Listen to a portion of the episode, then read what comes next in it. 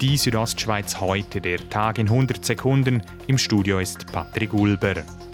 Haben die Kantone zu lange mit schärferen Maßnahmen gegen die steigenden Corona-Fallzahlen gewartet?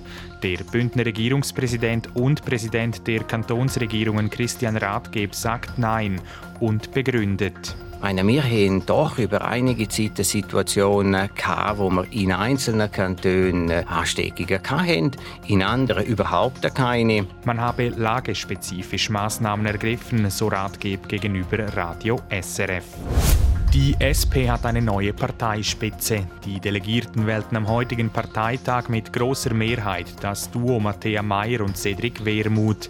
Die Zürcher Nationalrätin und der Aargauer Nationalrat teilen sich neu das Parteipräsidium und treten damit die Nachfolge von Christian Löwra an.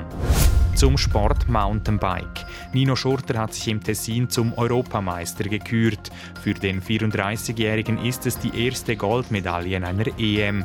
Gegenüber SRF sagte Schurter, es war gewaltig, hier die Heime zu gewinnen. Es war, äh, ja, es war cool, so eine schöne Strecke. Grund zum Jubeln hat auch der Berner Matthias Flöckiger. Er wird Dritter.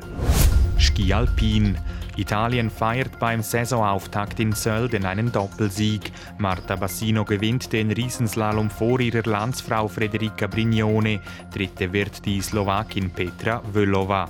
Michelle Gisin verpasste als Vierte das Podest knapp. Lara Gut-Berami als Achte und Andrea Ellenberger als Elfte komplettieren das gute Schweizer Ergebnis. Die Südostschweiz heute, der Tag in 100 Sekunden, auch als Podcast erhältlich.